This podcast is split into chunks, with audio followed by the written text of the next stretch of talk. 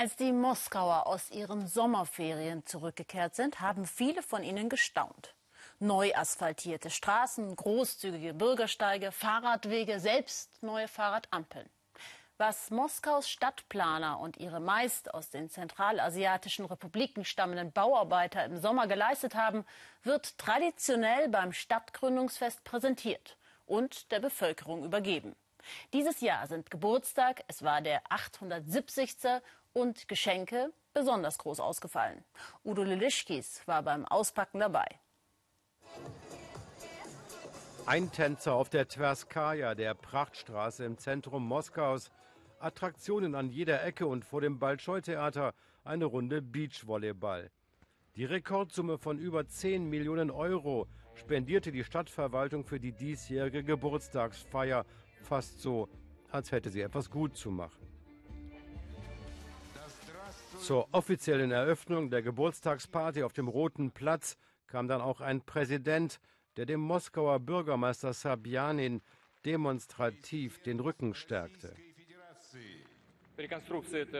Eine Sanierung ist immer schwierig und lästig, so wie eine Wohnungsrenovierung, aber früher oder später muss man damit anfangen. Trost nach einem regelrechten Horrorsommer für die Moskowiter. Zwar wird das Stadtzentrum seit Jahren in der Ferienzeit betoniert und gefliest, geteert und getüncht, aber noch nie war fast ganz Moskau eine Großbaustelle. Vier Monate Ausnahmezustand über alle Klassengrenzen hinweg.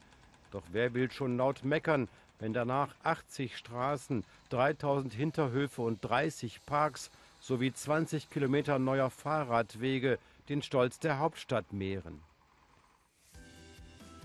Straßenbau, Stadtsanierung, das hatte Moskau etwas von Blitzkrieg und Materialschlacht. Die Tverskaja, eine zentrale Prachtstraße, wurde mal eben als Tagewerk erneuert. Der Trick Vollsperrung statt Dauerstau. Kollateralschäden der Großoffensive Pfusch am Bau von kritischen Bloggern penibel im Internet dokumentiert. Vergessene Kanalisation, ein fehlender Meter, betongewordene Unfähigkeit, Erregungsstoff aber wohl eher für Kleingeister, das große Ganze zählt. Die meisten Patzer wurden längst behoben. Möglich machen die Großoffensive billige Arbeitskräfte aus Zentralasien und dem Kaukasus. 800.000 Gastarbeiter haben sich in diesem Jahr in Moskau registrieren lassen. Für 400 Euro Monatslohn im Durchschnitt bauten sie im Akkord fast die gesamte Moskauer Innenstadt um. Billig ist diese Rundumsanierung der Stadt trotzdem nicht geworden. 1,3 Milliarden Euro. Das ist mehr als der Jahreshaushalt jeder anderen russischen Stadt, mit Ausnahme Petersburgs. Ein teures Prestigeobjekt, doch im nächsten Jahr warten Präsidentschaftswahl und Fußball-WM und ein Teil der Riesensumme wird ohnehin in dunklen Kanälen verschwinden, glauben viele Russen resigniert, wie bei allen Großprojekten im Land. Der Endspurt in dieser Woche. Viele Moskowiter, die nach den Sommerferien erst jetzt zurückkehren, erkennen ihre Stadt kaum wieder. Allein 800 neue Bushaltestellen mit Wi-Fi und Ladestationen für Smartphones. Ähnlich fieberhaft auch die Arbeiten am Saryatje Park im Herzen der Stadt.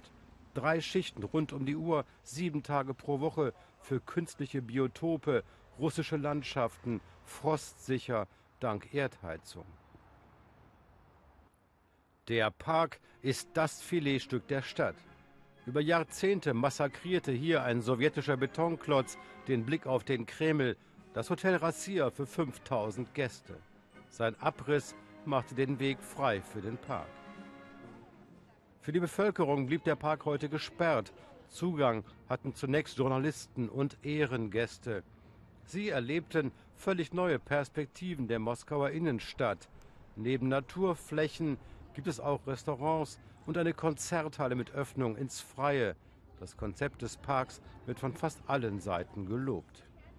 Vom Park aus führt eine mutige Brückenkonstruktion die Besucher über die Uferpromenade hinweg hinaus auf die Moskwa. Die Lebensqualität der Moskauer solle besser werden, so Putin heute zum Umbau der Stadt. Immerhin sei Moskau eine große Megapolis dieser Welt und Vorbild für ganz Russland. Worte, die den meisten Moskauern gefielen. Kritik kam, wenn in Nebensätzen. Wir sind sehr froh. Nur wir glauben auch, dass man diese Gelder vielleicht besser für Krankenhäuser, Kindergärten und Schulen hätte ausgeben können. Im teuer aufpolierten Zentrum wohnt nur ein Bruchteil der Moskauer, doch die sind sich einig. Grandios, wunderbar. Das Geld wurde klug eingesetzt. Moskau wird jedes Jahr besser. So eine Stadt habt ihr doch in ganz Deutschland nicht, sagt dann noch jemand stolz. Ihr Alltag mag für viele hier deutlich weniger Glanz haben, aber dieser Widerspruch ist nichts wirklich Neues. Bei den Kommunalwahlen in Moskau haben heute Wahlbeobachter übrigens zahlreiche Verstöße beklagt. Vielen Dank für Ihr Interesse am Weltspiegel. Schreiben Sie uns auf Facebook, was Ihnen gefallen oder nicht gefallen hat. Wir freuen uns über Ihre Reaktion. Sie können uns auch auf Instagram folgen.